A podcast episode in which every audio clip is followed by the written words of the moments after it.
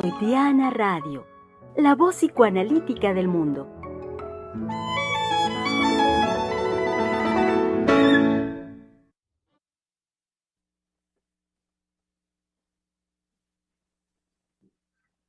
Miércoles 29 de junio del año 2022 y estamos aquí listos para la conversación en este su espacio, Freudiana Radio, la voz psicoanalítica del mundo, eh, desde donde em, transmitimos, transmitimos en vivo en este momento y como buen, como buen miércoles, saben ustedes que es este el espacio destinado a la posibilidad de volver a pensar.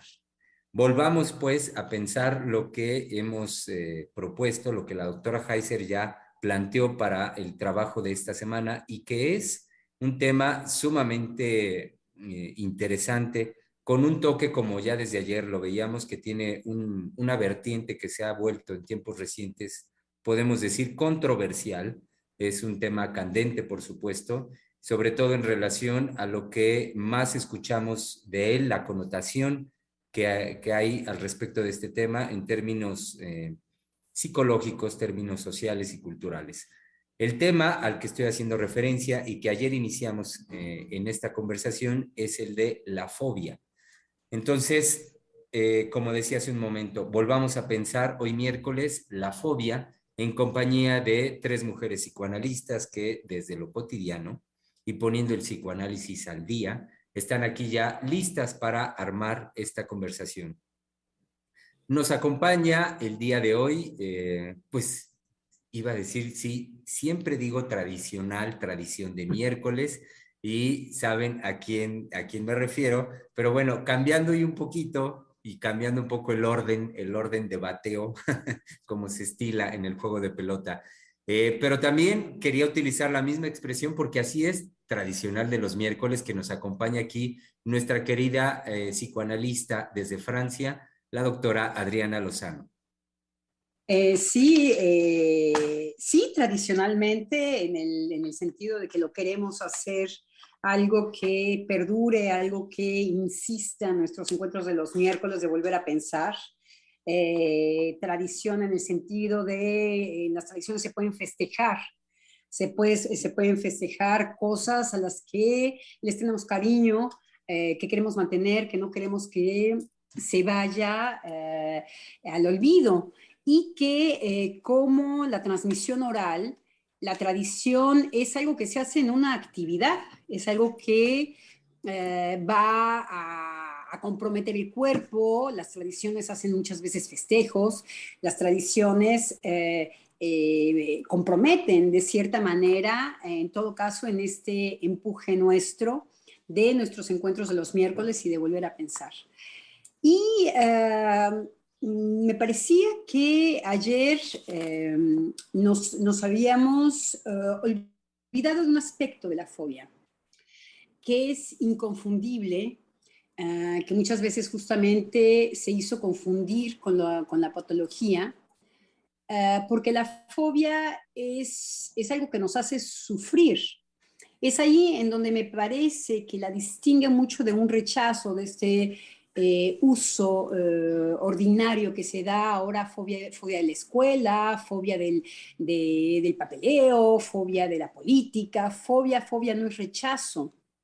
Se olvida este aspecto de sufrimiento de la persona que, eh, que sufre de fobia, que es algo que le gana, algo eh, que, lo hace, que lo hace inclusive no tener una vida cotidiana eh, espontánea, porque si por desgracia se encuentra con aquella cosa que le produce la fobia, en ese momento lo, lo social, todo se le destruye, se derrumba. Entonces, este aspecto de cuando se tiene una fobia y se sufre profundamente de ese objeto que va a causar nuestra fobia. Entonces, bueno, yo tenía ganas de eh, remarcar este aspecto de la fobia que no está en el rechazo, no está en que yo rechace con locura y con odio todo aquello que me propone a mí tener que hacer un esfuerzo, todo aquello que no va del lado de lo que eh, yo puedo hacer sin pensar y con facilidad. Eh, por ejemplo, hacer papeleos eh, burocráticos, pues sí, eh, siempre nos choca, ¿no? Siempre es un esfuerzo que no queremos hacer o tener que hacer ciertos esfuerzos para poder lograr lo que nosotros decimos que queremos. Puede ser la carrera, puede ser una relación amorosa, pueden ser tantas cosas y que nos resiste, nos puede resistir desde lugares que no nos gustan y entonces utilizamos, mal utilizamos el, el, el término de fobia. Eso es rechazo. Eso es que queremos acomodar el mundo y ordenarlo en función de nuestra eh, berrinchuda eh, economía narcisista, me parece. Entonces, hay que agregar algo a la fobia. El que sufre de fobia puede eh, tener dolores con respecto a lo que le sucede con el objeto muy intensos y muy lamentables. Por eso, como decía ayer nuestra radio escucha al final, piden eh, y van a consultar en muchas ocasiones a terapeutas, a profesores, a, psicoanalistas en el mejor de los casos, eh, etcétera. Entonces, bueno, eh, es algo que distingue la fobia del rechazo, ¿no? Muy bien, muy bien, doctora. Sí, menester es hablar de ello, del sufrimiento. Y en esta línea que decía al inicio de la tradición y lo tradicional de los miércoles y lo tradicional de quienes están con nosotros, eh, miembros del Centro de Investigación y Estudios Lacanianos, saludemos ahora sí también, tradicional de miércoles, a nuestra querida colega Valeria Reyes. Así es, eh, pues como todos los miércoles, aquí en el programa, eh, pues con el compromiso enorme que esto implica porque bueno, hablar de la fobia no es cualquier cosa, sobre todo actualmente, y más eh, pensando que la fobia le pertenece al psicoanálisis, es decir, es el campo del psicoanálisis el que puede dimensionar eh, verdaderamente en, esa dimensión de, creación que representa una, una fobia en la vida psíquica de los seres humanos. Entonces, creo que desde aquí eh, puedo tomar la, línea de la doctora Lozano en relación a que la fobia no es igual al rechazo. Y creo que es muy precisa en, cuanto que lo que implica es que en la actualidad eh, lo que vivimos en relación a los discursos de género, a estas eh, manifestaciones de la diversidad, ¿sí? En donde se toma eh, la homofobia como una especie de rechazo, ¿sí? Ante lo diferente. Y eh, se, sanciona, por supuesto, la homofobia. Se trata de eh, acabarla, de eliminarla, como si eso pudiera hacerse de manera voluntaria. Y además, pues no puede haber homofobia, ¿no? Ese rechazo no puede existir.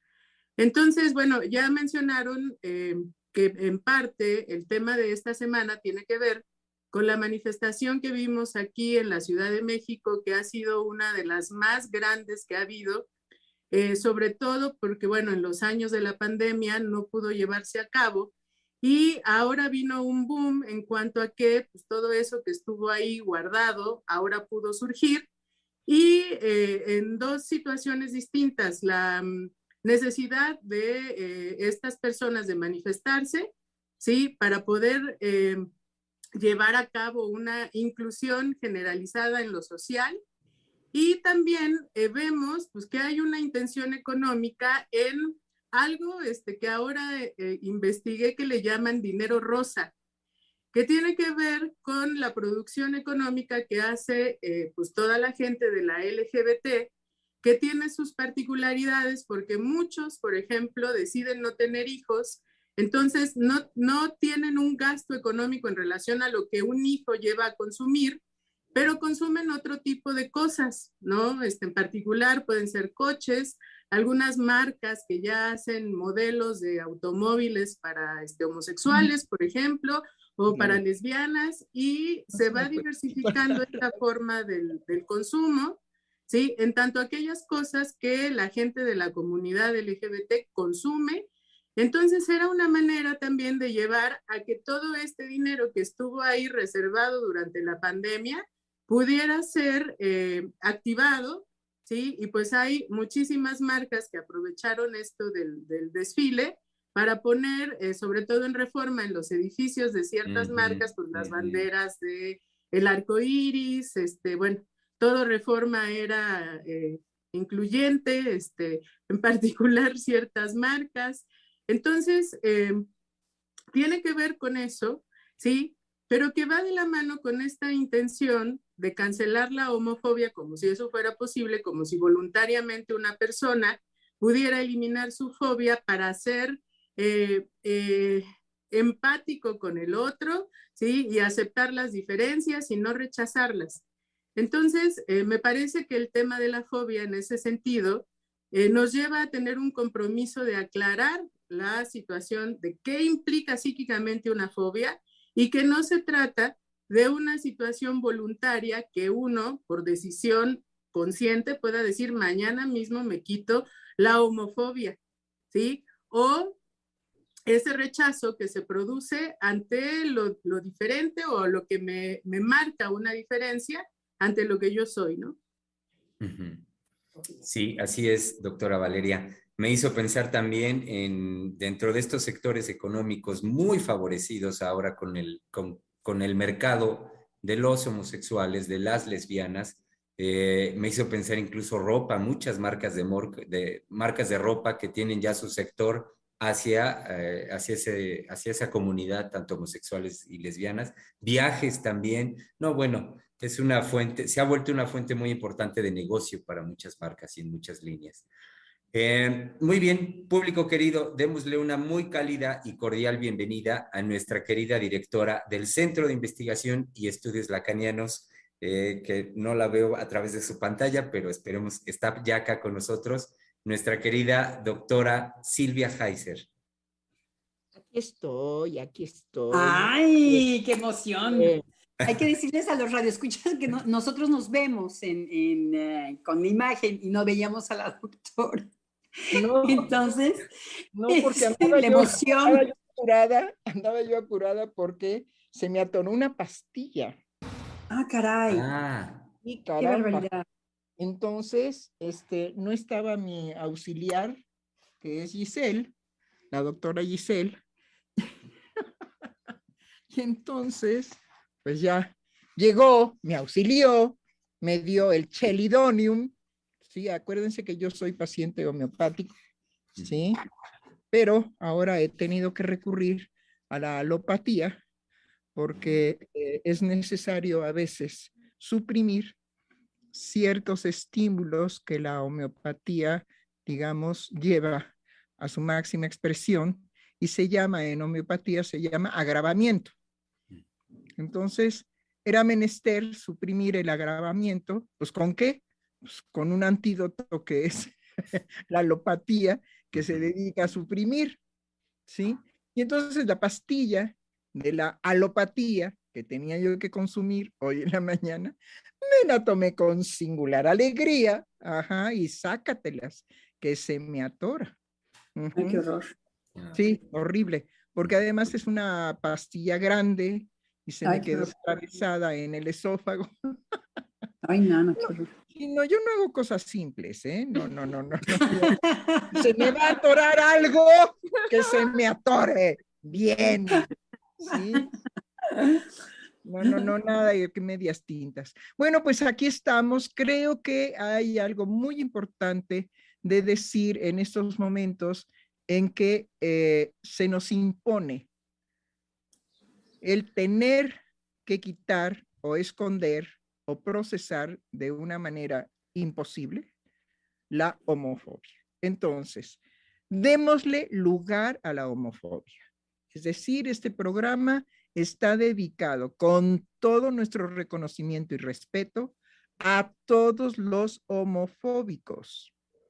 Todo aquel que tenga homofobia es legítimo, es ético sobre todo, aparte de la legitimidad, es ético, es un sujeto ético porque se toma en consideración a él mismo en aquello que le produce un estado de angustia tan elevado que la única posibilidad de equilibrar esa descarga de angustia, ¿sí?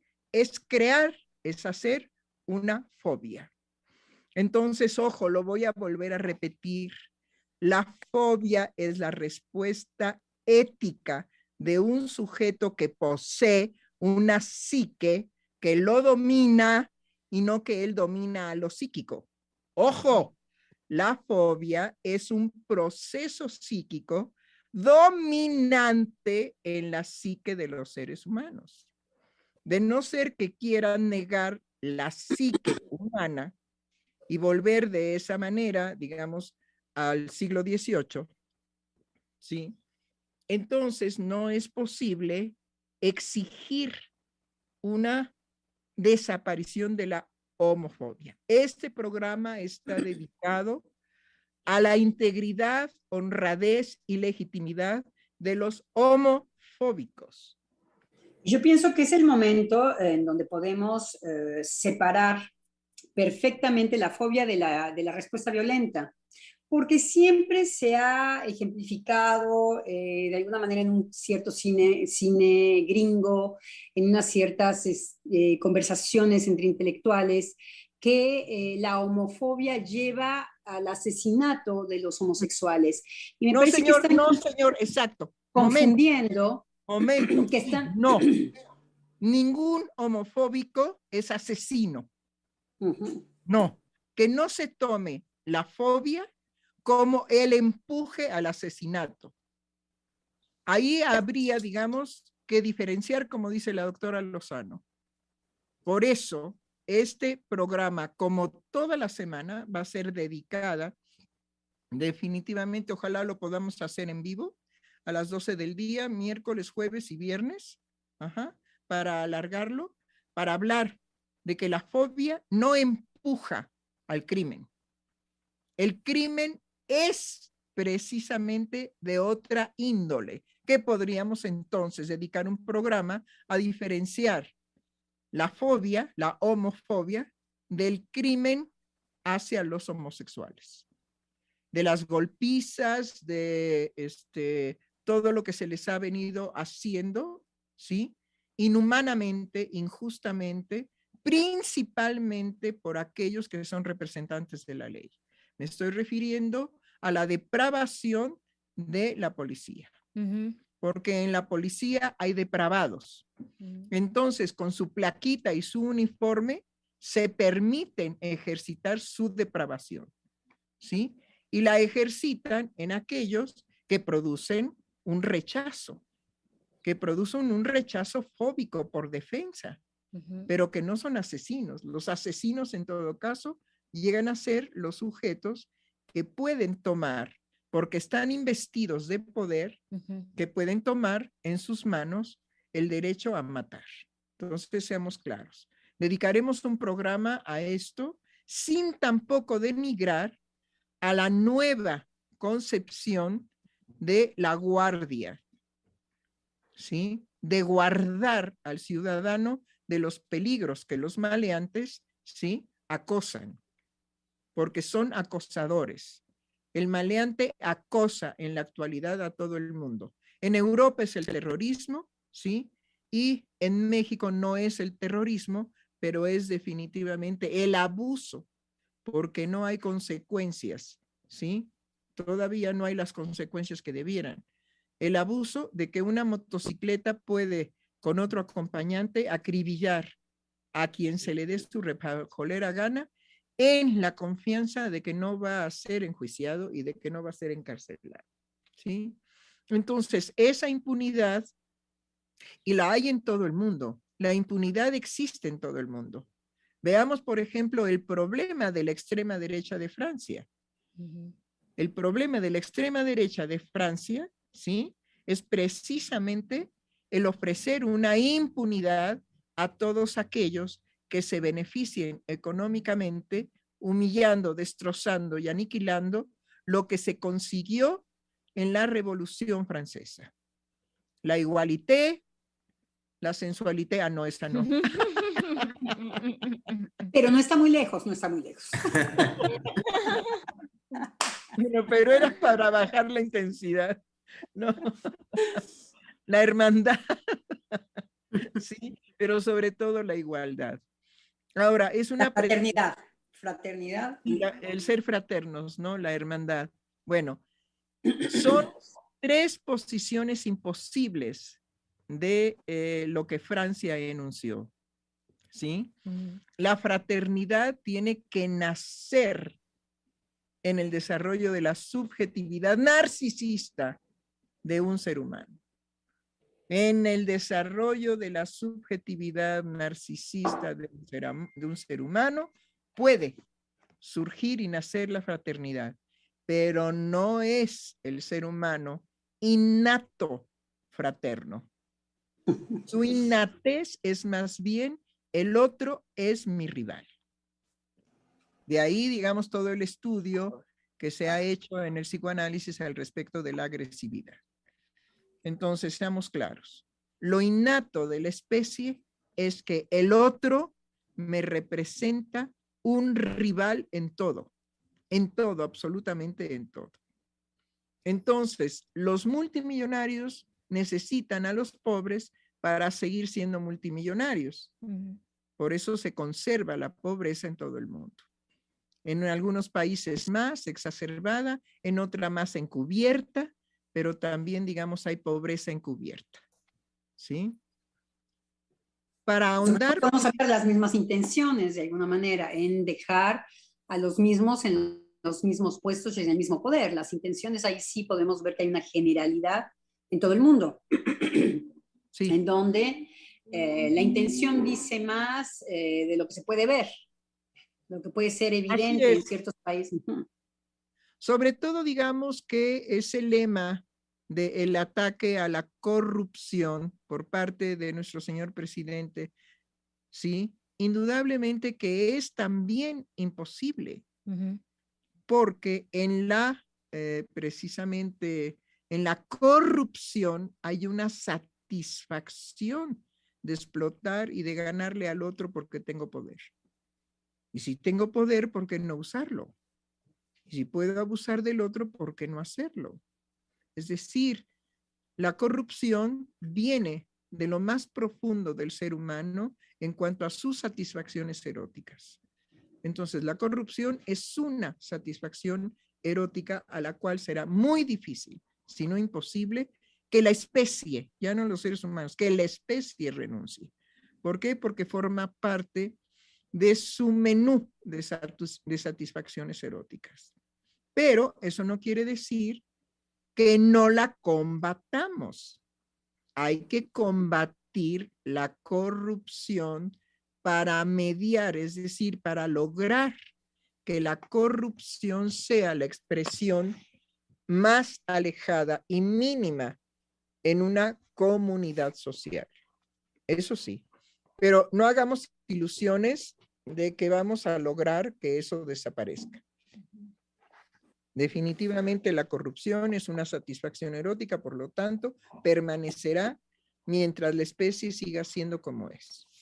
A la hora que se gesten seres nuevos tan radicalmente diferentes, podemos empezar a soñar, ¿sí? Pero por lo pronto, definitivamente, la fobia es una respuesta de lo psíquico del ser humano que él no controla, sino que se expresa ante la imagen, ante la visión de algo amenazante e insoportable. Y vaya que en el desfile estuvieron más o menos moderados, pero nos han acostumbrado a cosas tan grotescas y tan espantosas como puede ser siniestro el payaso para los niños. Es tan, tan grotesco y tan exagerado en su imagen que el niño registra que eso que está ahí no es natural, no es normal, no está dentro de su universo. Aparece algo siniestro.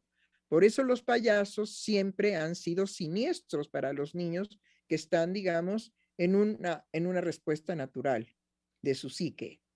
En el caso de la cosa grotesca de ver las manifestaciones de dos hombres besándose en público de acariciándose, de transmitiéndose una caricia y un amor entre ellos, para mucha gente despertará una situación siniestra. Ayer lo decíamos inclusive para los heterosexuales, decíamos, si yo como heterosexual me pongo a tocarle los testículos a mi pareja, las nalgas a mi pareja, a besuquearlo, miren, manitas bonitas arriba, pero andarle dando unos besucones de lengüita que se vea la lengua y que tal, es perturbador.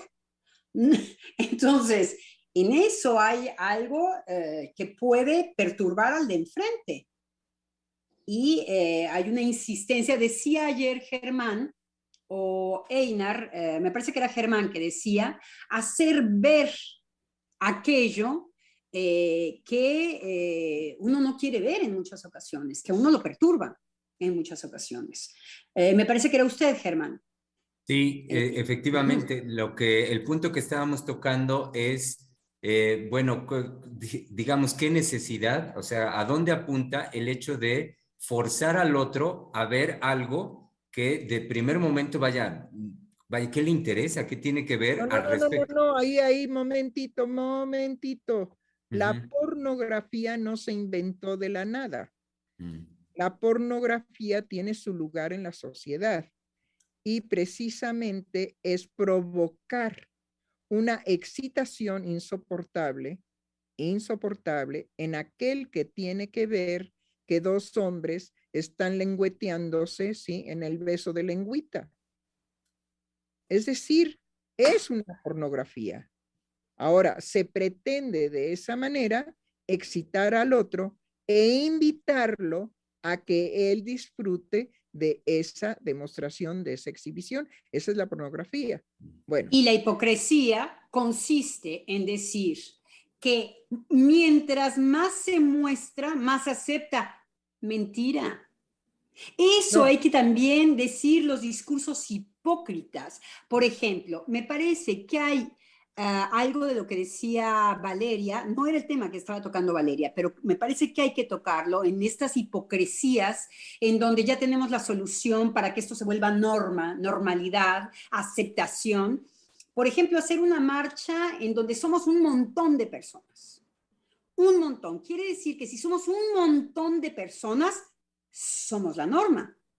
Porque si la definición de la normalidad es una mayoría, entonces somos norma. No, la definición de la norma no está.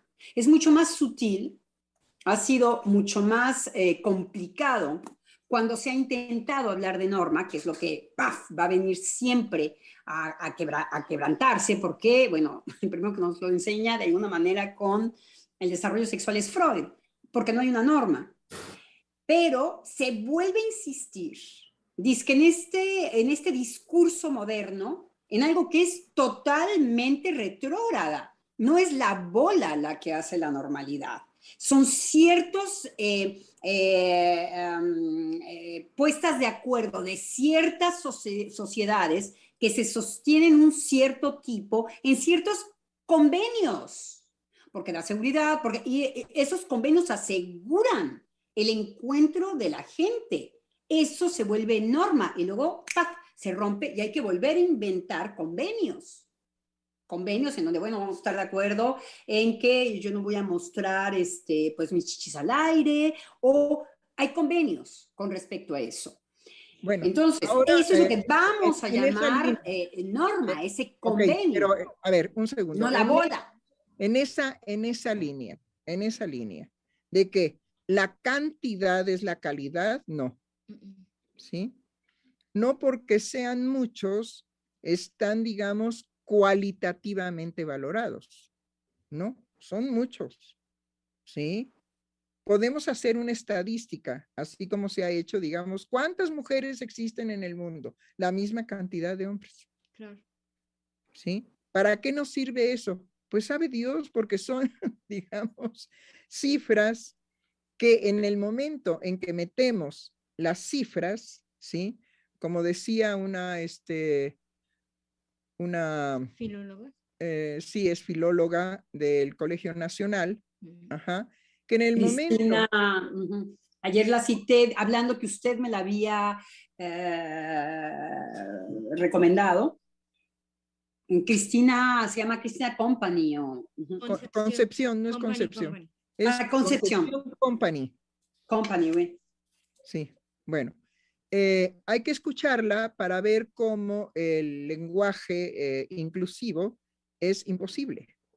Definitivamente es imposible. Le contesta, digamos, ahí en su conferencia a una mujer que le dice, usted considera, lo pongo a su consideración, usted considera que el machismo ha tenido que ver, digamos, en las, ah, pues las reglas que se, que se han ejecutado. Y entonces ella le dijo, bueno, sí, no hagamos con las problemáticas de género del siglo XXI, no queramos eh, ubicar esta problemática hace 7000 años. Es un absurdo. ¿Sí? El, el machismo, como el patriarcado, como todos estos términos que denigran al hombre en general, tienen que ser mucho más precisos. Tienen que poner en orden la denigración. Todo hombre que abusa por su fuerza corpórea de una mujer débil, de un ser débil, como pueden ser los ancianos, los niños y las mujeres, ese es un degradado hombre, ese es un hombre degradado, ese, pero no es toda la población de los hombres. Entonces, hagamos aclaraciones en relación al patriarcado, en relación al machismo, ¿sí? Sobre todo, incluyendo algo que en esta masificación verbal se excluye, la subjetividad. La subjetividad mm. es la forma, digamos, original en cada uno de los sujetos. Por lo tanto, como hay una variedad según la cantidad de seres humanos que habiten sobre la tierra, gobernar es un imposible. Por eso, educar es imposible y psicoanalizar es imposible. ¿Por qué? Porque existe la singularidad en cada uno de los habitantes de la tierra. Y lo que pretende, digamos, la sociedad, el lazo social y la civilización es encontrar un medio regulador que pueda regular toda esta capacidad de singularidad y de diferencia absoluta de un ser humano a otro ser humano. Ese es el arte. me parece que es un arte. ¿Sí? Por eso, el romper el lazo social imponiendo que no hay derecho a la homofobia, es una brutalidad porque entonces el sujeto que tenga que esconder su homofobia buscará formas más incoherentes, más sofisticadas y más criminales para él y para el otro. Estaremos fomentando entonces sí acciones verdaderamente que rompan el lazo social.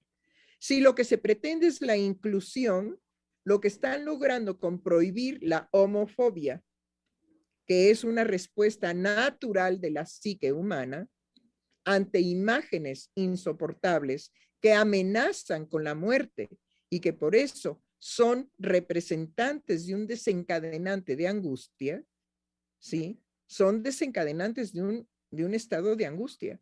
Y el sujeto angustiado se tiene que defender. ¿Por qué? Porque eso que está mirando lo amenaza de muerte, lo amenaza de muerte. Entonces no seamos estúpidos, ¿sí? No se puede prohibir la respuesta en algunos seres humanos de la homofobia.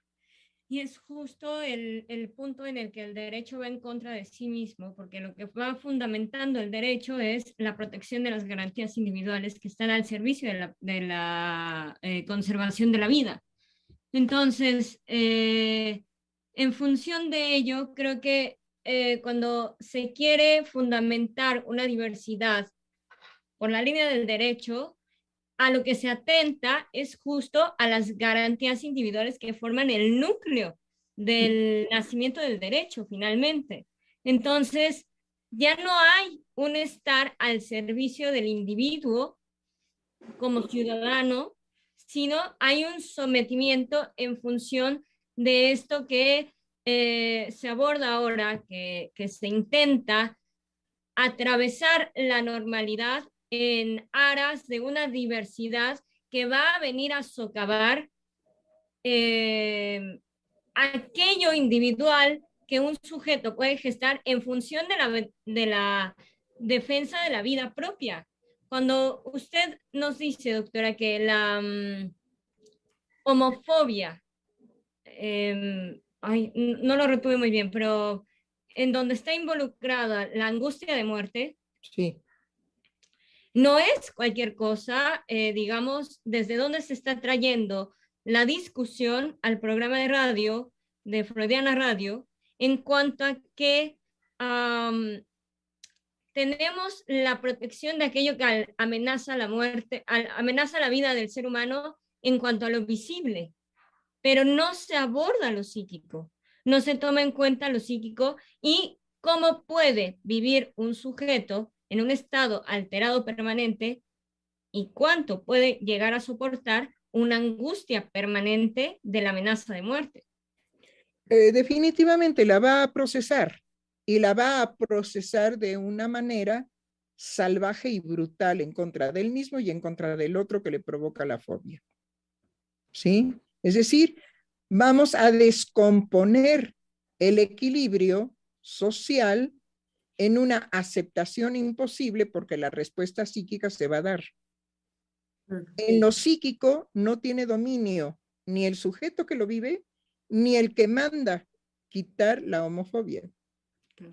Si el sujeto que lo vive no puede mediarlo, no puede ordenarlo, porque es intempestivo, porque basta la mirada para que el objeto se vuelva fóbico, ¿sí? Y haya la reacción inmediata de la fobia.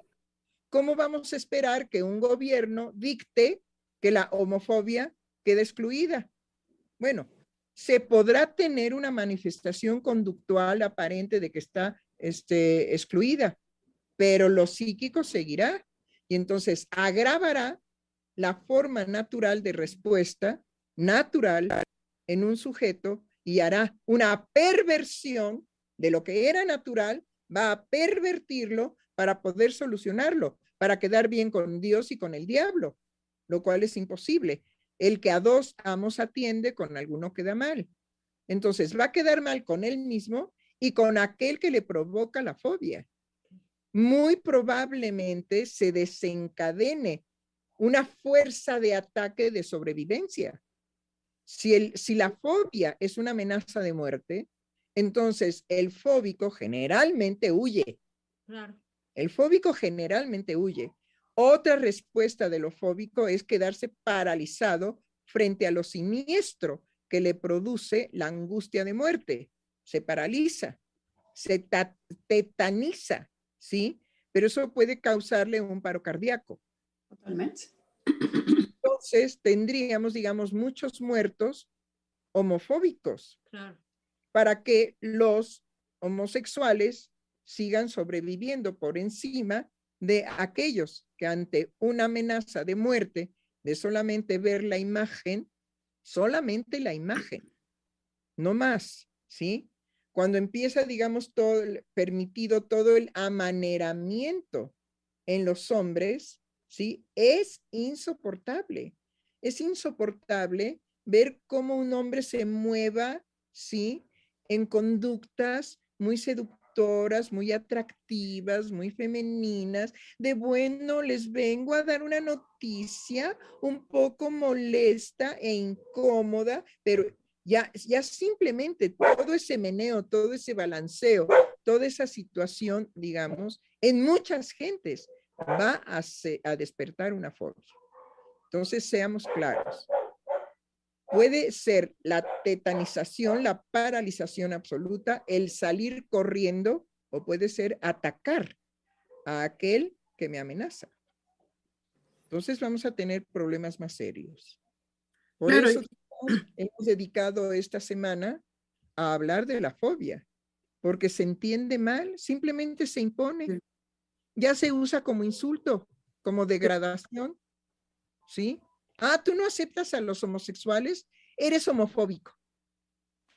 Como decirle malo, de, este, como degradarlo, como lo que sea. Entonces, en Son los, que los que ayer decíamos, los que finalmente se quejan de eh, lo patológico, inmediatamente patologizan al de enfrente.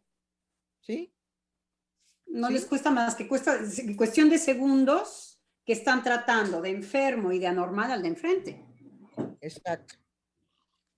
Entonces seamos... Y Valeria.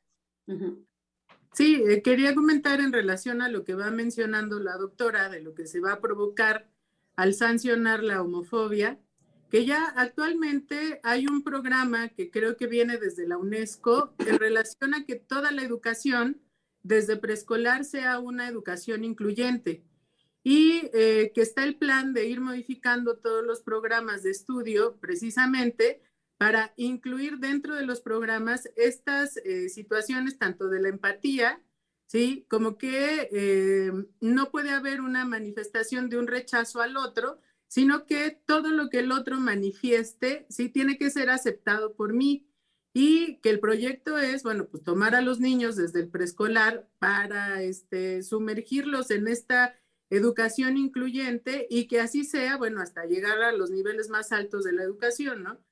Entonces, eh, en lo que pensaba es que a partir eh, de esto que la doctora nos dice, que cuando hay una sanción o una prohibición en relación a la manifestación de un rechazo, pues la respuesta se va a exacerbar. Y me parece que en el caso de los niños, esto puede ser todavía peor, ¿sí? En relación, pues a que el niño manifiesta naturalmente lo que siente y cómo le surge, ¿no? Inclusive hablando de la violencia, por ejemplo.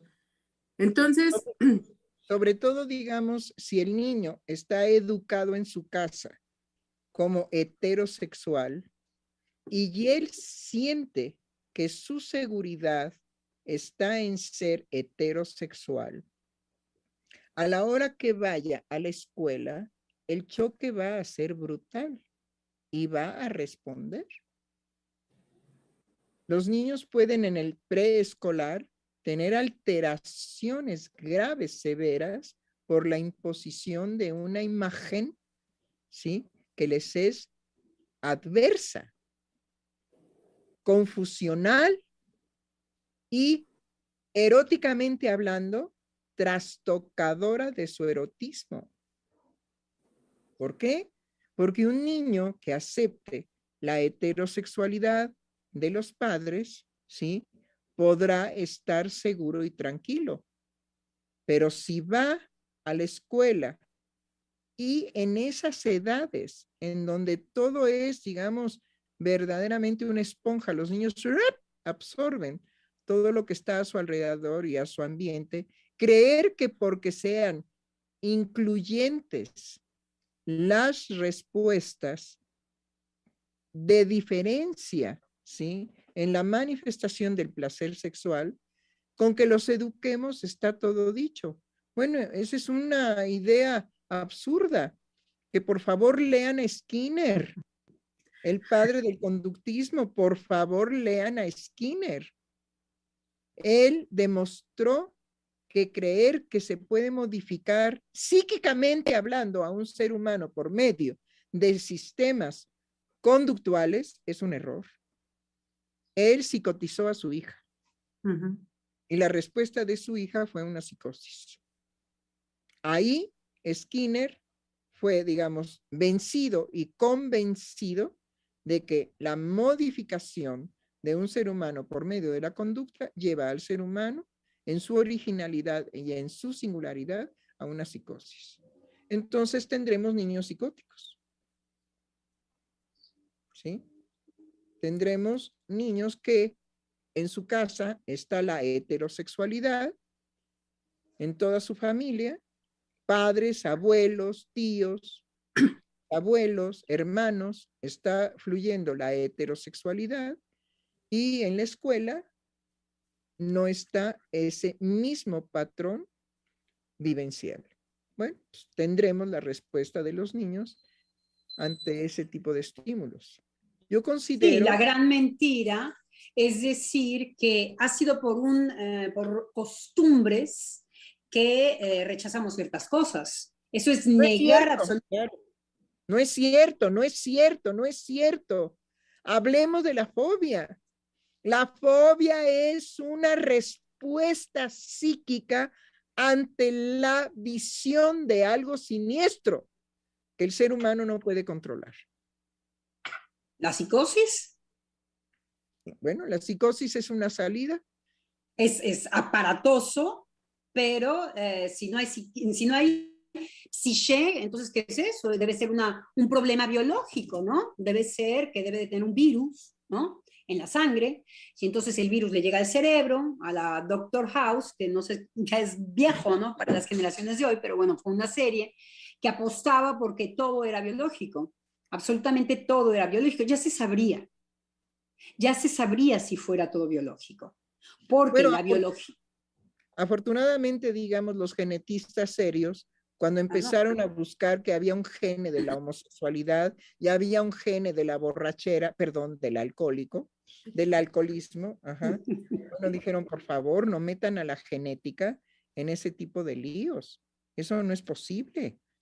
No tenemos ni siquiera acceso de esta manera a diferenciar genes que van a producir tal o cual conducta. Por favor, están y además siempre son discursos denigrantes eh, al ser humano, porque finalmente no somos más que eh, sujetos sin deseos, sujetos sin responsabilidad, sujetos eh, víctimas, sujetos sin creación, sujetos productos de. Finalmente es una denigración fuerte también a nuestro pequeño campo en donde somos todo menos eso, aunque sea reducido. Pero es lo que hace exactamente que nadie es igual al otro. Exactamente ese, pequeño campo. Se llama singularidad. Totalmente. Entonces, seamos justos.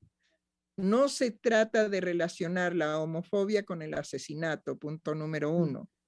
Y no se trata de que sea voluntad del sujeto quitarse una fobia. La fobia es la respuesta ante una amenaza de una visión que me representa una amenaza de muerte. Si no estuviera la muerte, claro. Si no estuviera la muerte jugada, no produciría los niveles de angustia que produce. Ahora, somos muy doctos en los ataques de angustia. Ay, y te está dando un ataque de angustia. Ajá, que puede venir un paro cardíaco. A ver, respira, exhala, respira, exhala. Y con la homofobia, ah, no, te aguantas. bueno, ¿quién entiende al mundo? Pues por eso hay tanto loco desatado. sí, porque lo confunden con el rechazo, lo confunden con una mala intención del otro de no aceptar lo que es absolutamente normal. Eh, lo normal es un cuerpo desnudo, lo normal es hacer el amor en la calle, lo normal es eh, darse unos besupones con la lengua, lo normal es que eh, el que quiera encimarse sobre el otro, que se quiere encimar sobre los niñitos también que se quieran encimar, eso es lo normal. Es una cuestión solamente de educación. Mientras eduquemos a todos encimándonos unos a los otros, verán que esto va a convertirse en algo normal. Es el discurso, es el discurso de denigración, en donde hay dos coordenadas que no se toman en cuenta. Uno, tener una, una oreja fina para poder captar un nivel de hipocresía con un nivel de promesa del, del, del, del, bienestar que es imposible de cumplir y con todo lo que tiene que ver con pervertir nuestro orden, que es muy em, endeble con respecto al otro, porque al otro lo rechazo. Entonces el intento justamente de estar con otro me pide que yo tenga que hacer todo un esfuerzo, inclusive un esfuerzo, digamos, fóbico. Bien. En cambio, ¿qué hacemos cuando lo que tenemos enfrente es a un sádico? A un sádico bien armado, perfectamente vestido de gentleman, ¿no es verdad? Con un discurso intelectual imposible de contestar y que lo que pretende es que aquello que yo rechazo sea tratado como retrógrada, por ejemplo, en donde lo primero que, que provoca es algo en donde el placer puede consistir a la denigración del otro. Y la denigración puede ser, por ejemplo, en los límites que constituyen a cada persona. Los límites están en diferentes lugares en cada persona. Entonces, hay un límite, hay un límite, digamos, que hay que mencionar en esta variedad de límites, ¿sí? Hay un límite muy claro, muy claro en los seres humanos.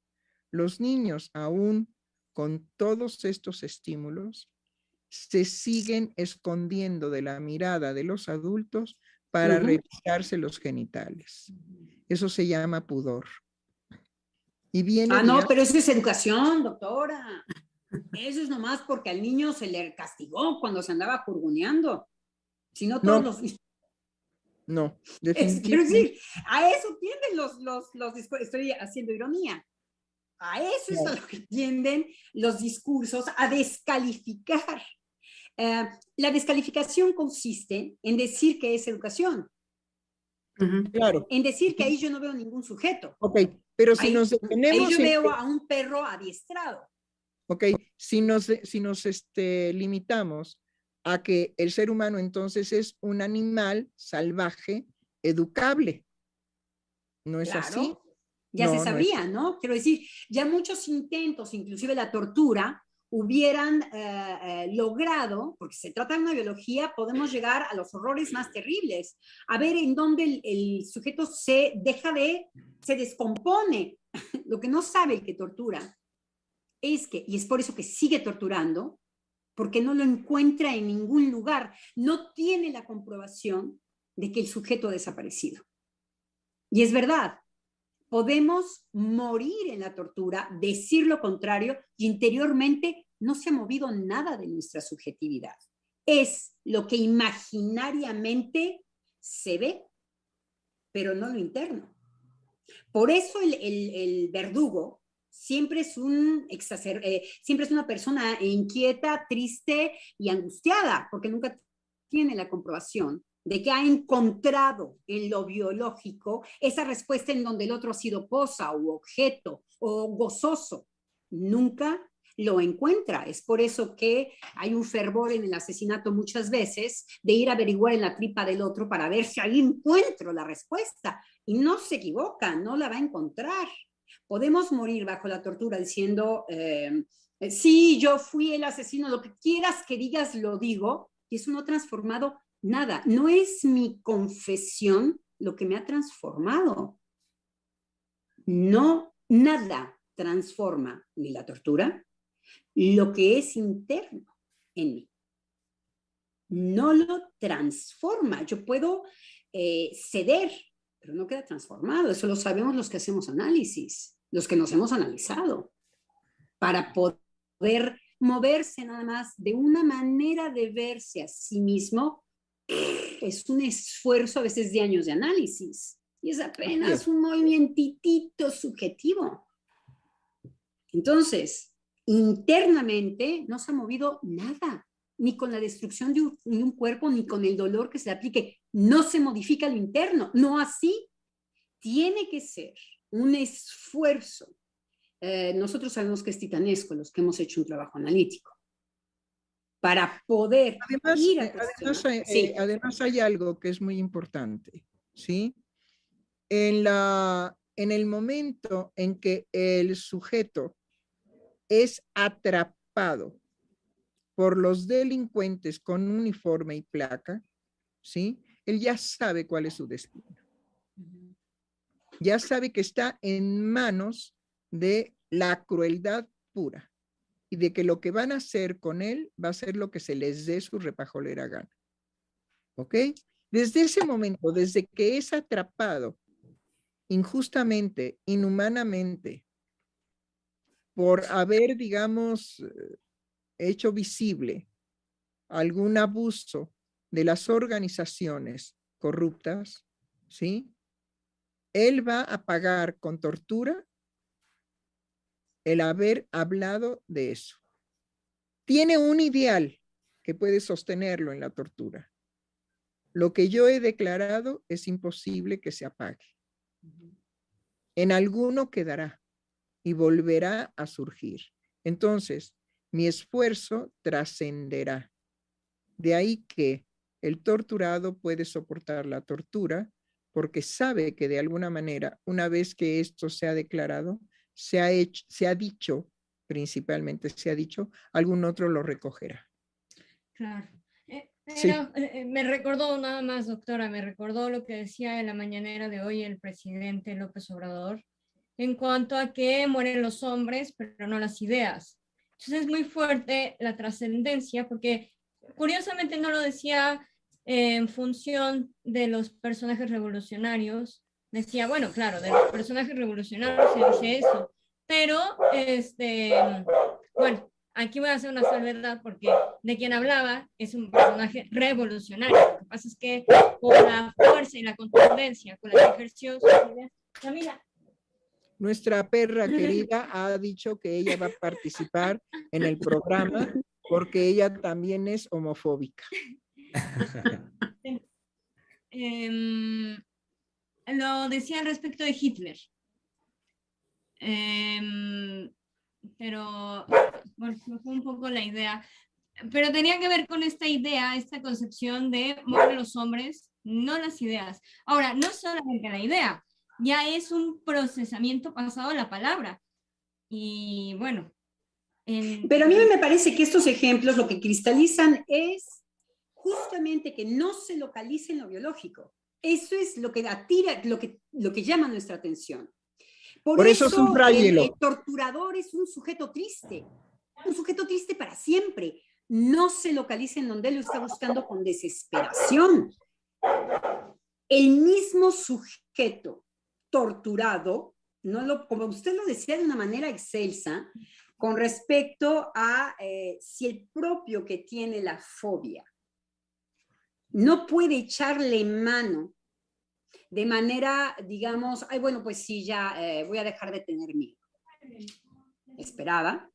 Ahora menos una persona que pretenda, como quiera, eh, apachurrarlo con un camión y decirle, ya no te dan miedo las, las eh, arañas, aunque quiera. Eso no, no es tocado por la intención de afuera que es la pretensión. Entonces, decíamos en el programa, yo creo que hay que regresar a esto, a lo que usted, doctora, decía con respecto a que si hay cosas que se pretenden muchas veces con ciertos discursos eh, mm, perversos, y si es una excitación particular que causa angustia, y hay que ser muy sádico para pretender eso en el otro.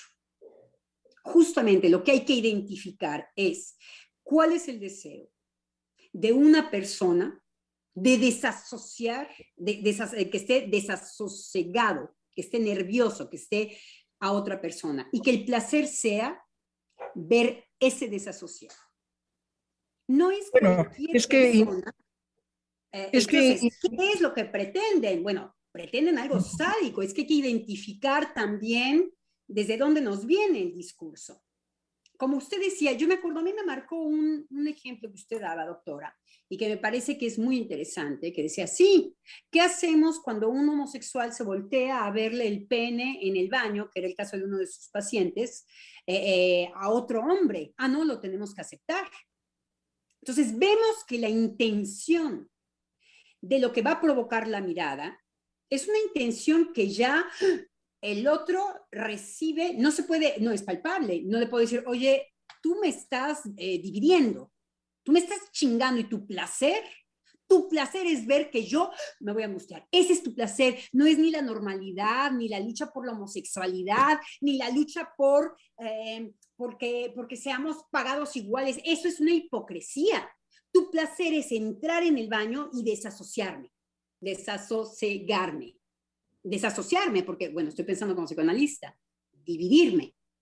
Y el placer, hay placeres, y hay que decirlo, que residen en utilizar muchos discursos hipócritas y políticamente correctos, para lo que se obtiene es ver que el otro se angustia y queda desprovisto de, ciertas defensas. Ahí reciben ciertos placeres sádicos.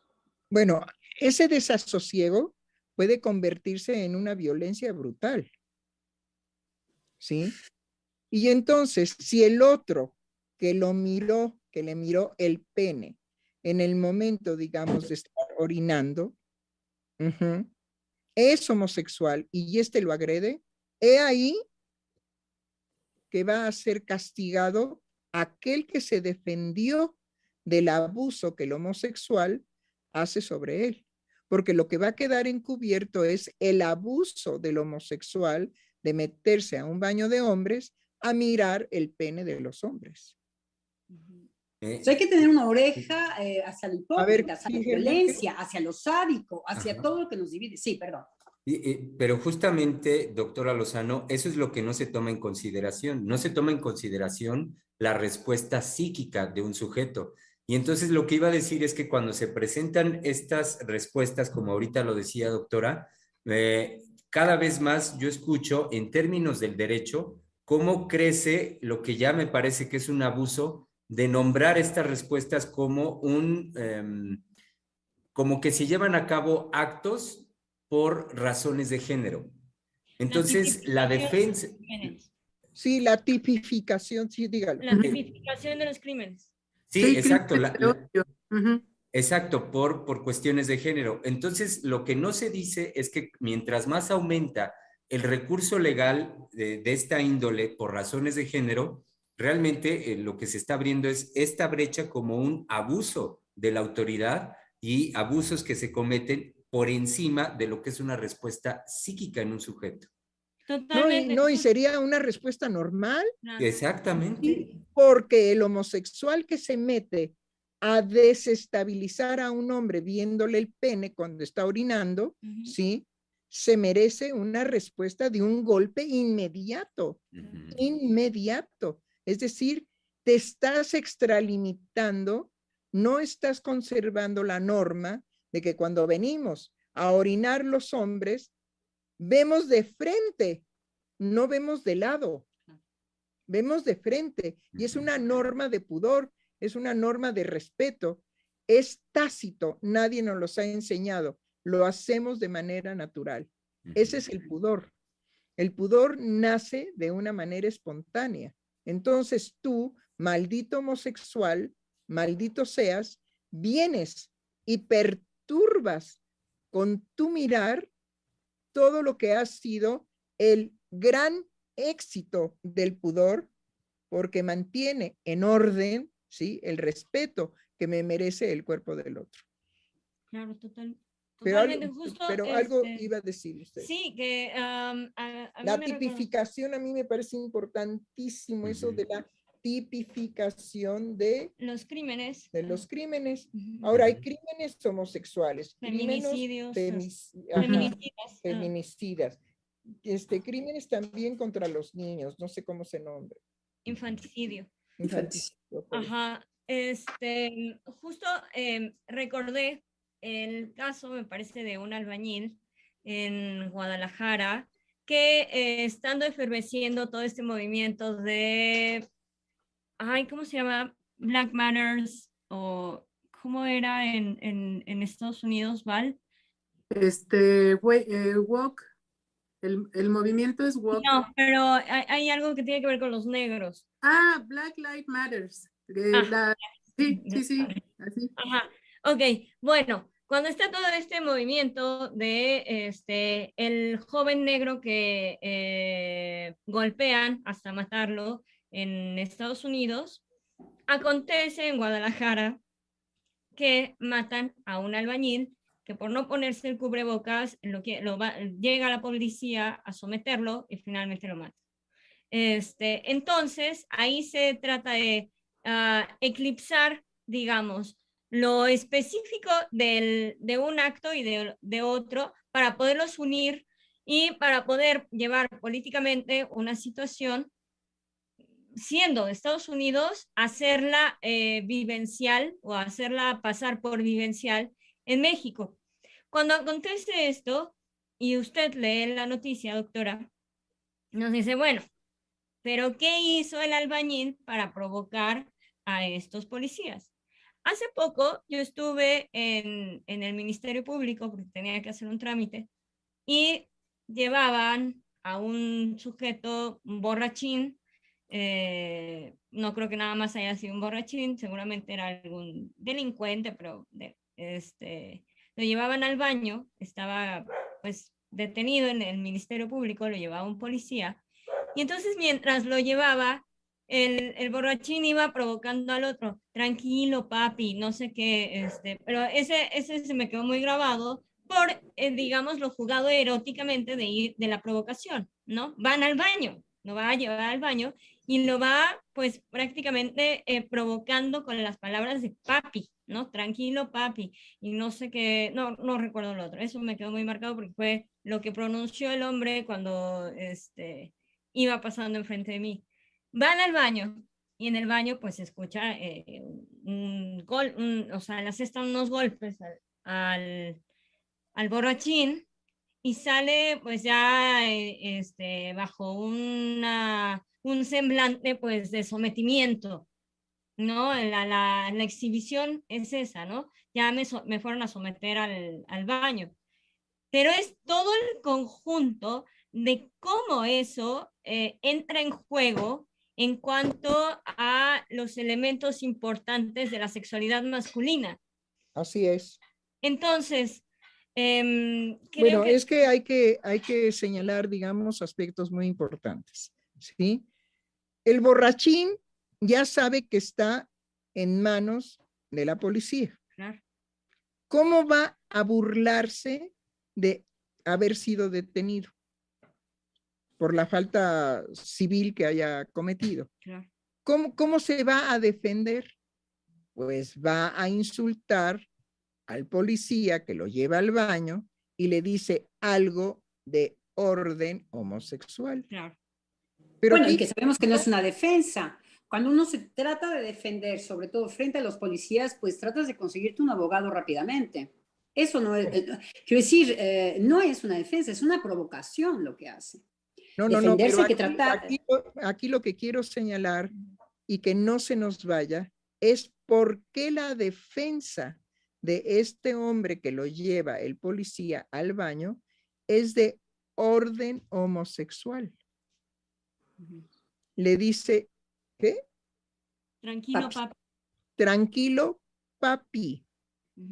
Entonces, ahí, digamos, la degradación que este sujeto, a lo mejor ni es homosexual, pero utiliza el lenguaje homosexual, ¿sí? Pone al policía en una situación de indefección. Es decir, está indefenso frente a la sugerencia seductora de que éste le dice papi. O sea, desencadena y hace vigente la cuestión erótica homosexual. Entonces, seamos claros. El y hay una no se lo homosexual, nada más termino. El homosexualismo, el homosexual tiene en su conducta homosexual un arma poderosa frente al heterosexual. Denigrarlo con frases que a él, sí, lo denigren. Porque cuando le dice, cálmate, tranquilo, papi, papi. le está señalando, tú también quieres de esto, no te hagas. Esa es la provocación. Tú y yo somos igual.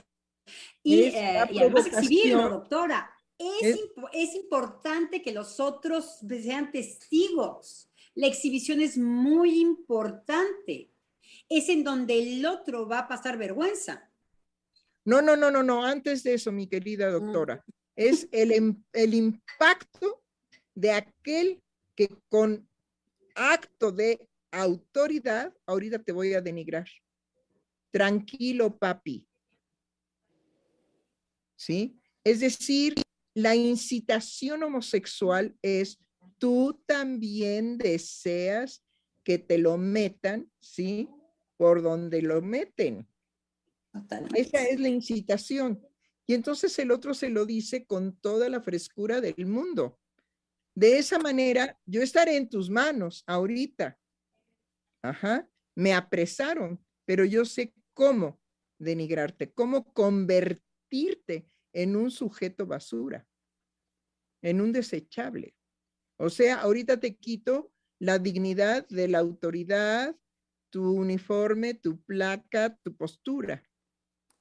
Ahora bien, cuando el policía lo golpea en el baño, indudablemente que está descargando una violencia que el otro le provocó porque le atina en el punto en donde él no tiene defensa. Por eso lo golpea. Porque no tiene defensa. Un hombre que supiera defenderse sería, ¿sí? Claro que soy tu papi, soy tu papito. Entonces vas a comportarte, porque de lo contrario, tu papito te va a enseñar a obedecer. Es decir, en muchas veces, eh, aquí dice, en lugar de dejarse vencer por lo que el otro lo degrada, es asumir que el otro quiere degradarlo y saber qué hacer con la degradación que el otro le manda. En un programa, no me acuerdo cuál, me dijo un hombre, creo que era un hombre o una mujer, ¿qué más da? ¿Sí? Me dijo, ¿es usted homofóbica? Sí, sí, sí, sí soy. Ajá. Es decir, en lugar de defenderme o sentirme insultado, lo que sea, no, me sentí reconocido. Ese es el cambio que uno puede tener. ¿Sí? Ah, tú me reconoces como tu papito. Qué bueno. Qué bueno que me reconoces como tu papito. Entonces, nada más pórtate serio, porque si no, tu papito te da hasta por debajo de la lengua. ¿Ok? Para que se te quite lo payaso. Inclusive en el cine eh, gringo podemos ver como muchas veces la respuesta del golpe del otro, el que está recibiendo el golpe puede sonreír. Lo hemos visto trabajado de manera estética. Y no se equivoca, porque eh, en el caso del borrachín, dice, nos cuenta la doctora Giselle que eh, sale más bien en, una, en una cosa ya eh, sometido, me parece que es la palabra. En una, en una, conducta de sometimiento. De sometimiento, en donde eh, eh, no podemos saber si es de nuevo frente al público volver a exhibir una vez más a además abusa de mí. No lo sabemos, eso no podemos podríamos imaginarlo, podríamos hacer un libro, una película, lo que sigue después de esta escena. Lo que quiero decir es que no, no sabemos si estaba sometido realmente. Eso, quién sabe. No, no, no, no, no. Lo que podemos calcular es que dependiendo de lo que le haya dicho y de los golpes que le haya dado, ajá, le tuvo que haber puesto una condición. Si quieres salir de esta, mejor cálmate. Si quieres conservar la vida, porque no tiene, el, el policía no tiene otro poder más que amenazarlo con su vida. si quieres conservar la vida, mejor cálmate. Y él pudo haber convenido, dijo, bueno, ya, ¿no? Ya mis bromitas y lo que yo quiero aquí, mejor me calmo. ¿Para qué? Para conservar la vida. Por eso le sí, pero lo que yo quería subrayar es que muchas veces el golpe es una confirmación de te llevé a donde te quería llevar. Muchas veces para el que recibe el golpe es una confirmación, es una satisfacción. Lo sabía. Lo que usted dice es atina en el punto en que no tiene defensa el otro. Y la confirmación es el golpe en el otro. Entonces, en eso también hay toda la complejidad de lo, de lo psíquico. Uno diría, bueno, un golpe, ay, pobrecito. No, un golpe muchas veces es la confirmación. A veces nos preguntamos, eso es caso por caso, pero si no hay eh, eh, personas golpeadas, que regresan al golpe porque en el golpe hay una confirmación que tiene que ver con este lo logré. Si no, el otro no me hubiera golpeado. Entonces, ¿cómo el golpe no, no, no resuelve? Más allá de lo que usted, doctora, nos dice, como posibilidad de decirle, sí, sí, sí, sí, yo soy homofobia, que usted me reconoció, este, eh, me explicó. Ahí el otro, bueno, eh, probablemente puede provocar usted mucha rabia, doctor. Miren, nada más, nada más la situación, sí, es muy sencilla. Cuando hay una provocación, sí, el otro espera que el otro responda como un sujeto provocado. Lo que no es esperado es que el otro responda como si usted tiene razón. Es que usted es una tal por cual, no se equivoca. Para usted soy una tal por cual. ¿Sí? No se equivoca. Entonces el otro queda, digamos, completamente desarmado. Ahora, no lo vayan a hacer frente a una pistola porque... porque también no hay que ser absurdo. ¿Sí? Ante una, ante un arma de fuego es, dime qué quieres y te lo llevas sin palabras, adelante. Estoy, digamos, eh, conservando mi vida y tú sabes que estoy a tu merced porque lo más importante para mí en esta situación es conservar la vida frente a un arma de fuego, ¿no? Es decir, sí. Lo que sí tenemos que volver a retomar es este aspecto de que las palabras homosexuales son una agresión certera para el hombre que no lo es. Entonces, veamos también... Apuntala, no apuntala a cualquier lugar.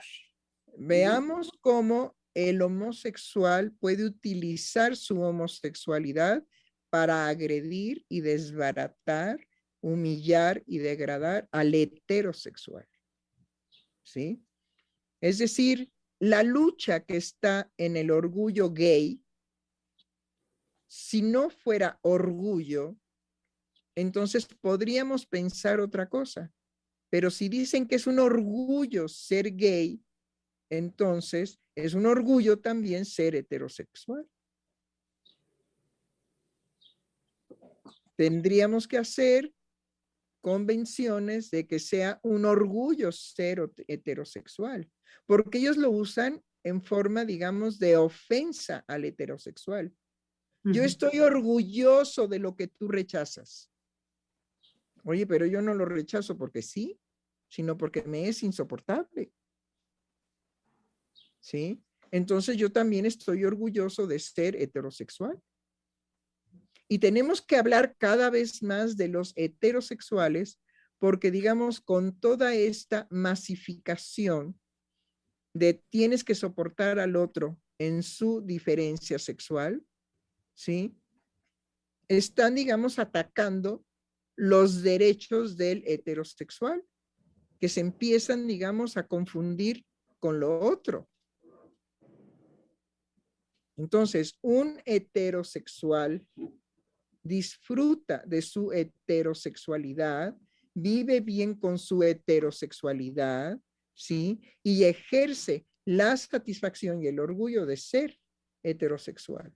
Eso hay que empezar, digamos, también a que circule, a que se escuche, porque están, eh, digamos, es tal la masificación, sobre todo por las modificaciones que los estados están haciendo, como esto de llevar a la educación que el niño, el niño de kinder acepte, ¿sí?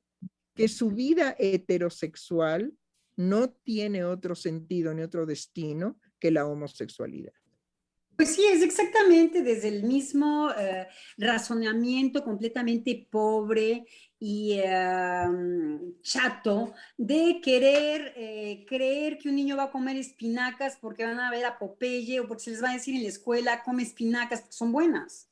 Es exactamente el mismo no reconocimiento de que el sujeto es libre con respecto a la palabra del otro. Eh, la expectativa es esa.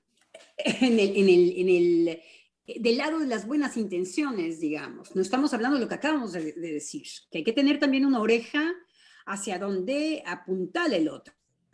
hacia dónde la satisfacción puede ser sádica, de poder, de dominio, de, sometimiento. El placer de, con todo el aparatejo eh, de lo políticamente correcto, de lo inclusivo, la intención es otra. Digamos que hay intenciones chatas, eh, eh, pobres, que insisten que consiste en creer que porque les vamos a llevar como el fierro es bueno para el organismo y necesario, mañana el niño se va a poner a comer espinacas no, no comen espinacas, por tanto, los niños. Ellos, naturalmente, si les parece asqueroso, no hay eh, palabra inclusiva que los convenza, van a vomitarlos igual. Lo que pasa es que el niño está bajo una situación, digamos, muy delicada, ¿cuál? De pertenencia. Es decir, el niño en el kinder no puede mantener su singularidad en ser tan diferente a los demás que sea excluido por los demás. Entonces, hay que fortificar a nuestros hijos en la heterosexualidad para que esa característica no sea la predominante. Es decir, no la, no la característica heterosexual, sino la homosexual. Es decir, podamos transmitirle a nuestros hijos la defensa que tienen que tener en contra de la imposición del gobierno de hacer una educación inclusiva. Ahora, ¿qué pretende el gobierno con eso? ¿Evitar la violencia? No, la va a aumentar. La va a aumentar. Estas son las cosas, digamos, torpes. Quizá votos, puede haber una, también una intención perversa en que si son una mayoría, lo que decíamos, ¿no? Si hay muchísima gente homosexual eh, que vota, eh, conquistar votos, conquistar a todas esta, estas masas, eh, una conquista económica, tenerlos consumiendo. pueden haber intereses otros que, que, simplemente, justamente, esta, tratar de pacificar el lazo social Puede haber mucha gente eh, ingenua, finalmente ingenua en el mal sentido de la palabra, en insistir en que es eso que va a pacificar, pero desgraciadamente hay otros intereses. Hay interés del voto, hay el interés del económico, hay el interés del poder. Quizá hay homosexuales en el poder que también eh, toman más poder teniendo a, a homosexuales junto a él. No lo sé, sobre todo, digamos, sería un logro para todos esos intereses que usted ha mencionado, sería un logro el que en la educación estuviera insertado, se inserte, ¿sí? Esta eh, forma, digamos, de aceptar lo imposible de aceptar. Bueno, las consecuencias van a ser terribles, eso lo sabemos. Pero creo que podemos proteger y defender a nuestros niños heterosexuales en cuanto que ellos no se sometan a una imposición de este tipo. Creo que podemos instruirlos. Y a los niños homosexuales, doctora, porque en mi clínica yo tengo muchos niños eh, homosexuales, adolescentes en realidad. Eh, niños no, adolescentes, en donde la experiencia que han tenido primera entre homosexuales es que han sido violados y se quejan. No lo aceptan como si fuera normal. Hay una queja de eh, mucho, y es, eh, es increíble, en la, es increíble las veces que yo me he topado con este caso de figura, en donde el adolescente homosexual dice, tienen un nombre, de hecho técnico, fui la esclava y lo dicen, son hombres, ¿eh? son hombres hablando de que fueron violados. Eh, fui violado, iniciado por una violación. Y no lo viven alegremente. No hay que pensar tampoco que el homosexual, cuando es maltratado, yupi, yupi, yupi, ya. No, se quejan. Entonces, es grave a este nivel que dentro de las comunidades homosexuales, el homosexual puede ser terriblemente violento contra el otro homosexual, que lo que se manifiesta no es un amor al hombre, no es un experimentar delicioso de la sexualidad, es hacer pinole al que es homosexual enfrente de él y una de las prácticas es violarlos. Violarlos. Y bueno, en eso yo les puedo decir eh, que eh, hay, hay, unos asesinatos este, bastante en la policía, en muchas cosas que a veces cooperamos los psicoanalistas con la criminología, eh, el asesinato entre homosexuales. Entonces, la violencia también, en donde eh, quizá lo que apuntala muchas veces es destruir, no hay un reconocimiento, soy homosexual y entonces te quiero, te amo, te, somos hermanos, somos sólidos. No, no, no, te voy a iniciar violándote a chavitos muy jóvenes, ¿eh? estoy hablando 11 años, 8 eh, años, eh, en la no saben ustedes cómo esto se repite, el nivel de violencia, que no es, ahí te voy a iniciar a la romana, ¿no? Quiero a la griega, para nada.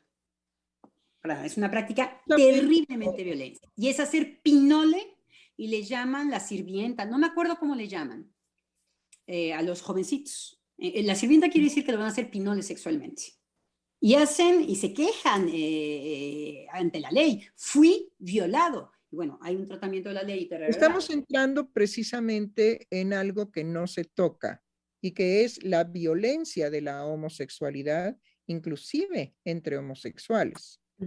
Pero no solamente estamos tocando eso, entonces vamos a abrir el panorama de la violencia.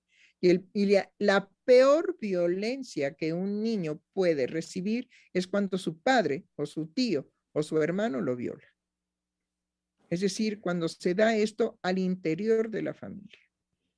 Entonces, creo que eh, vamos en creciendo.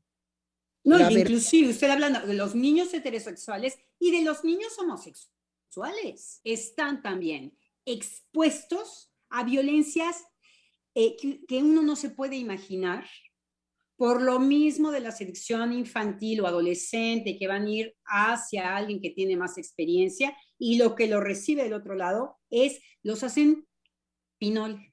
Entonces, a niños heterosexuales y a niños homosexuales. Bueno, no hay homosexualidad en la infancia, eso hay que decirlo fuerte y quedito, ¿sí? No, no existe la homosexualidad como tal porque faltan muchísimas otras cosas en el desarrollo psíquico y en el desarrollo orgánico para que se dé la homosexualidad, es decir, para que se dé la selección de la satisfacción erótica en la condición de que el, el otro tenga un miembro expuesto. ¿Sí? Es una condición sin variaciones. Entonces, en los niños no. En el adolescente sí, porque entra en crisis toda su experiencia erótica. Entonces, ahí sí, ahí sí la, la, cuestión puede ser de esta magnitud, ¿sí? Entonces... A los niños y a los adolescentes homosexuales. Quiero decir, eh, nosotros no estamos moralizando, no estamos eh, sacando, estamos viendo que hay un sufrimiento, que la violencia es tal muchas veces en la homosexualidad, que el adolescente que va a iniciarse sexualmente, lo que lo recibe enfrente es devastador, pero no, se, no saben la cantidad, donde dicen, me violaron. Esto no fue ni un placer para mí, ni una iniciación buena onda, ni me violaron, me hicieron pinole. Mi, mi, mi objeto es homosexual, es un hombre, no de esta manera. Y que, y que eso, eh, doctora Lozano, es justamente lo que no se ve, es de lo que no se habla en las manifestaciones como las marchas del orgullo. Eh, en ese punto y en ese momento es todo decir qué lindo es, qué hermoso es el orgullo de vivir de esta forma, esta forma de satisfacción, y es un llamado en, su discurso al amor y el amor y el amor de esta forma.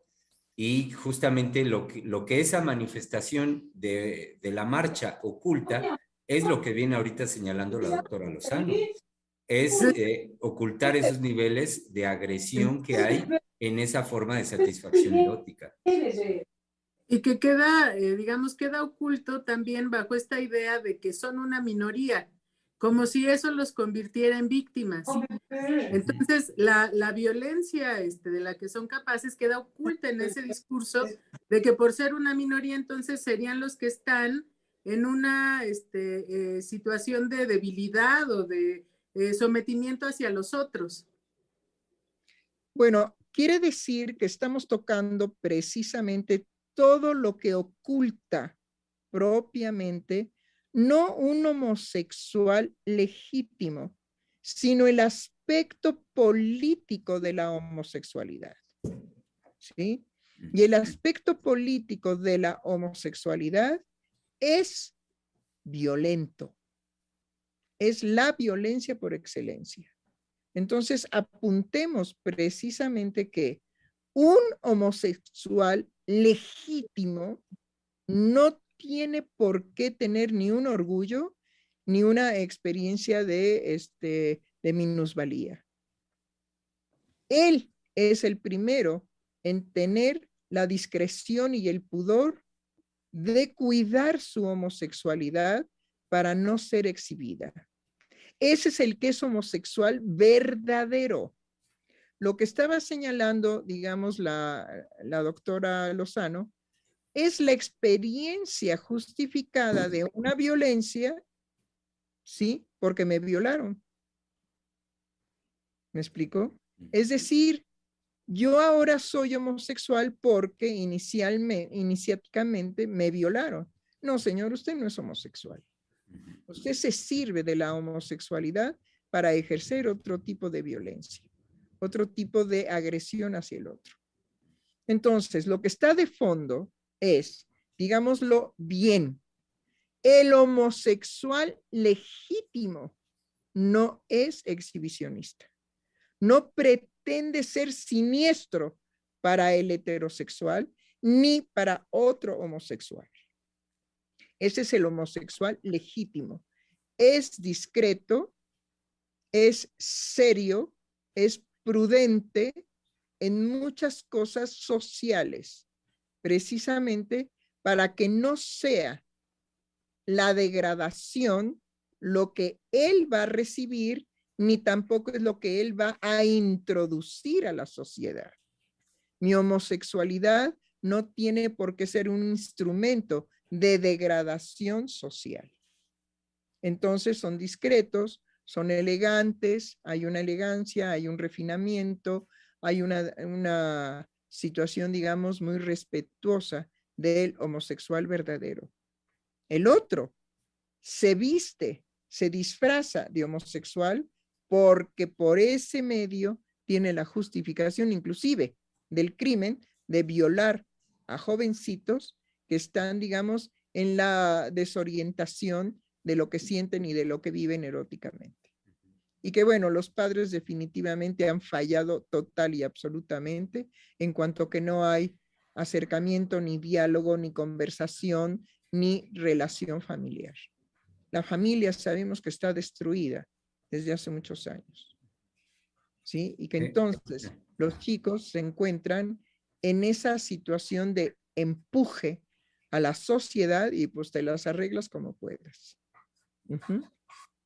Bueno, yo tengo eh, una anécdota en donde una niñita eh, eh, estaba pensando desplazarlo a otros rangos, en donde la abuela se le encuera, ¿no? Se, quiero decir, la abuela traía un camisón corto frente al refrigerador, se, se hace hacia adelante y estaba sin calzones.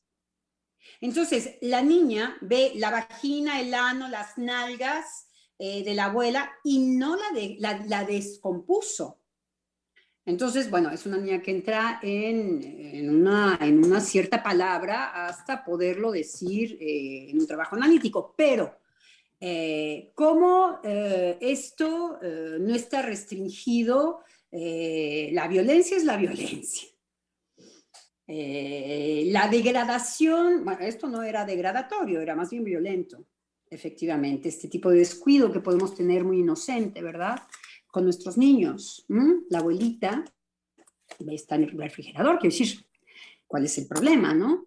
Le enseña Pero sobre todo... el ano, las nalgas, eh, y la niña, bueno, verdaderamente se lo paga gratuitamente en el desayuno bueno, hasta que puede procesarlo en la palabra y eh, irle a meter un límite a la, a la encuerada.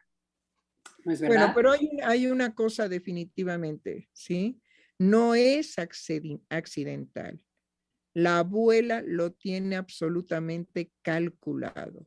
Y eso es una agresión a su nieta por cosas que nos faltan datos. No necesitamos. Es violento. Es, violento, es, eh, y es además una imposición en donde es desquiciante para la niña, porque ella está eh, sin aviso y sin previsto y está en el desayuno, quiero decir. Y es en ese momento, total y absolutamente eh, desprovista de defensa. No, desprovista de defensa la niña. No, la niña está, en, eh, está, digamos, en su estado normal, en su estado natural. Y la otra dice. Y es ahí, donde, es ahí donde va a ser sorprendida y donde va a ser agredida, ¿no? Exactamente. Precisamente una de las cosas que tenemos que soportar los seres humanos es que no tenemos ojos en las espaldas. Y entonces el agresor puede atacarnos, taparnos la boca, ¿sí? Y degradarnos de la manera más terrible.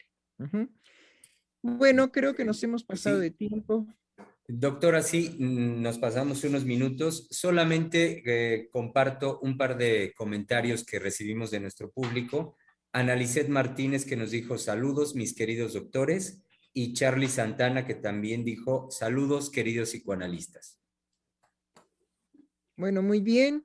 Ahora, este, eh, con las personas que nos, eh, que nos escuchan, pues nosotros lo que siempre estamos esperando de ellos, de la gente que nos escucha, es que nos escriban sus comentarios. Si en el, si en el programa no tienen posibilidad de participar, bueno, estamos abiertos a que este, nos envíen sus comentarios por escrito. Si fuera usted tan amable, este, Germán, de dar la dirección en donde podemos recibir precisamente sus comentarios al respecto de los temas, al respecto de eh, el programa, sugerencias, quejas, bueno, no insultos, ¿eh? insultos no. Eso sí, lo tenemos muy claro. Si nos van a insultar, no. Pero si son comentarios, si hay desacuerdos, todo eso es posible de contemplar, porque de otra manera vamos a tener que hacer lo que a veces hacen en algunos programas de televisión. Dicen que es el público que habla y no es cierto. Vamos a venir con, muchos comentarios escritos. Este, pues nosotros podemos organizar, es muy fácil, nosotros podemos organizar a todos nuestros colegas y a todos los que están en formación con nosotros a que estén haciendo comentarios al programa, ¿sí? En vivo, ajá, como si se tratara del público que escucha.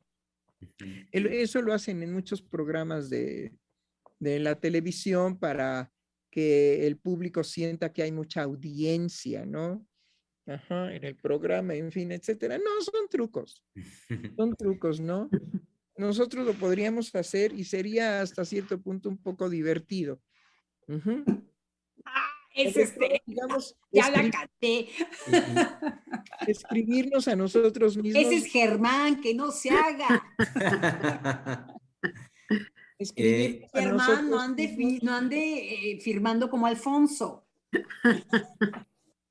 Entonces, sería, digamos, muy divertido que nosotros nos echáramos bravucones, ¿no? Sí, nos hiciéramos broncas de eh, desacuerdos, porque indudablemente nos ayudarían muchísimo los contras de nuestros colegas, los contras de la gente que está en formación, para pulir nuestro discurso. Entonces, no sin ellos, no sin ustedes. Y en relación, doctora, ahorita lo que me solicitaba, podemos recordar los teléfonos del Centro de Investigación y Estudios Lacanianos, que son el 55 56 80 76 86, también el 55 55 93 24 38 y recordar que en las plataformas de Facebook y de YouTube nos encuentran como Centro de Investigación y Estudios Lacanianos y ahí eh, efectivamente nos pueden dejar sus comentarios cualquiera de estos y podemos nosotros ahí eh, acceder a ellos y dar lectura a los mismos. Faltó el teléfono de la doctora Lozano. Claro que sí, doctora. Es el 06 63 01 91 62. Y, y también, doctora, si me permite dar lectura a un último comentario que recibimos por parte de Lidia María Molina, que nos dijo, buenas tardes. Al hablar de no tomar la homosexualidad como medio para justificar cierta violencia, bueno, usted, doctora, lo desarrolló de una manera muy esclarecedora. Sería fantástico que hubieran personas a atreverse a analizarse. Perdón, que se atrevan a analizarse. Pienso mucho mis comentarios y tardo en escribir. ¿A qué doctora se refería, por favor? ¿A Eh, usted? Sí, sí, sí, ¿A dice usted? doctora Heiser. Dice, en bueno, todo caso, a mí me doctora quedó muy Heiser. clara su explicación. Sí. No, pero ¿qué tal, qué tal si se refieren a mis colegas? No, pues hay que, hay que ratificar. Ajá. Sí. Y, y por último, doctora, Yesenia García Salgado también nos dijo, buenas tardes, doctoras, doctor Germán. Es un placer poder escucharlos en vivo. Extraño todos los días los programas en vivo. Saludos con mucho cariño. Sí, caray, tenemos que volver a abrir el, el horario. El, el problema es que tenemos una, un exceso de trabajo tan grande que el, el horario de las 12 del día ya no, es, ya no es favorecedor en cuanto que toda la gente está trabajando ya. ¿Sí? Mm. Entonces estamos propiamente pues vacíos de, de, de escuchas. Estamos vacíos de escuchas. Generalmente los que escuchan son después de que han trabajado y, ponen el programa. ¿Sí? De ahí que lo de en vivo pues está decayendo precisamente por los horarios. Ahora, tenemos otro problema con los horarios. La doctora Lozano con nosotros tiene siete horas de diferencia.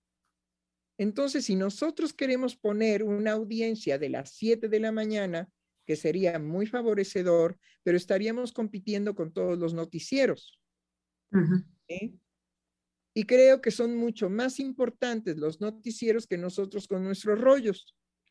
De no ser, de no ser que tengamos nosotros un, un eh, una, este, ¿cómo se llama? Título de escándalo. Entonces opacaríamos a los noticieros porque sería novedoso estar poniendo títulos de escándalo. ¿Sí? Inclusive, digamos, ¿por qué las mentiras, las noticias mentirosas, ¿sí? Tienen tanto éxito? Bueno, pues porque la gente está ávida de que le digan qué pasó, de que le ayuden a analizar la política actual, de que, o que le confirmen que todas sus elucubraciones son realidad. ¡Oh, ya lo dijeron, yo lo sabía antes. Eso por un lado, pero por otro lado, este, en México está la experiencia de a ver en qué momento le ganan a López Obrador y en qué momento lo crucifican y en qué momento lo hacen verdaderamente pinole y de qué manera no van a pasar sus proyectos y lo hacen fracasar y lo hacen fracasar y lo hacen fracasar.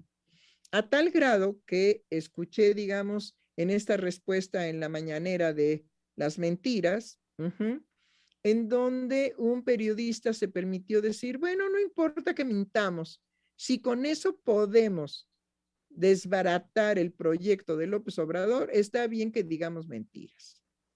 Bueno, definitivamente hay, hay cosas verdaderamente alarmantes, alarmantes, porque estas mentiras tienen el poder de repetirse a niveles, a niveles de cifras este, verdaderamente sorprendentes.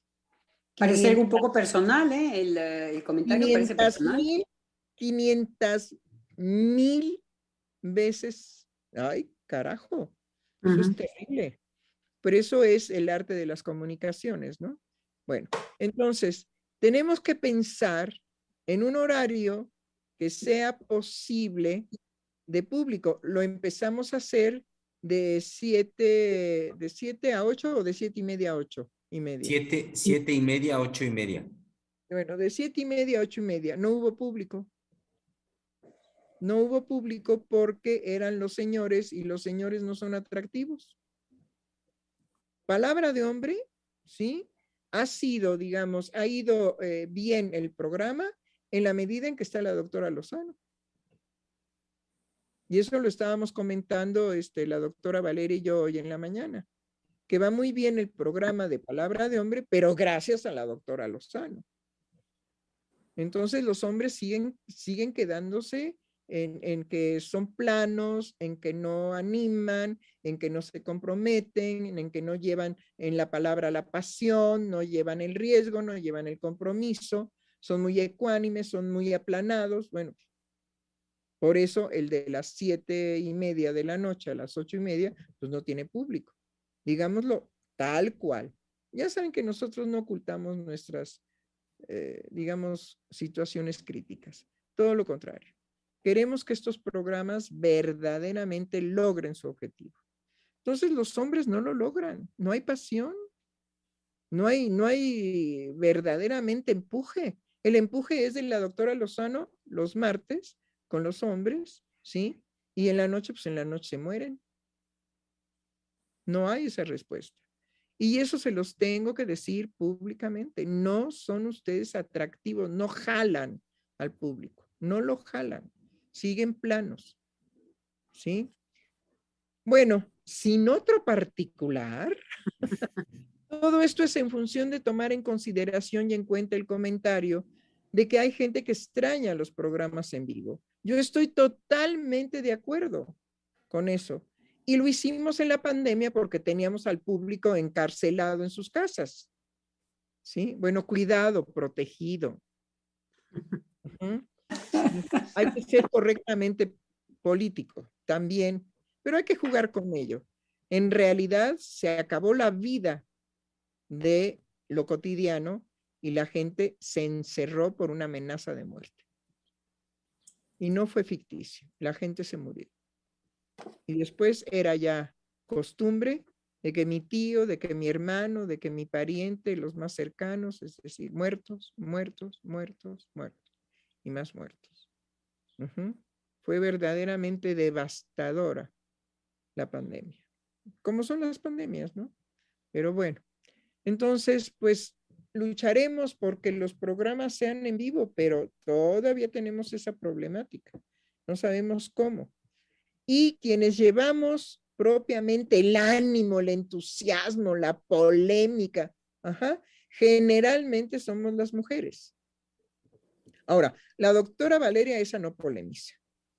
Esa para nada, esa se zafa de la polémica ¿sí? Nos deja que la doctora Lozano y yo nos agarremos de las greñas.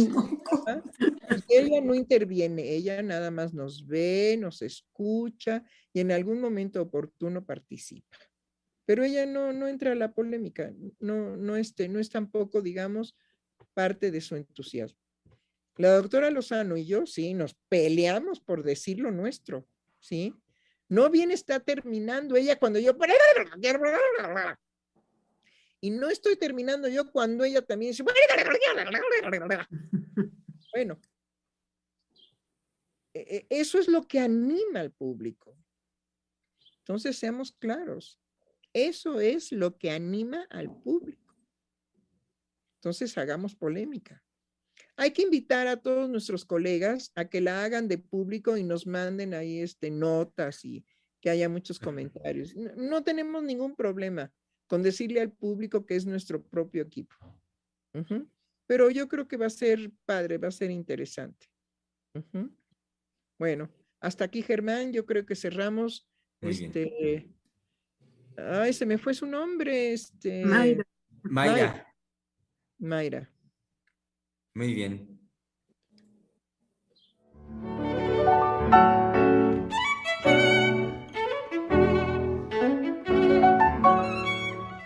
Freudiana Radio, la voz psicoanalítica del mundo.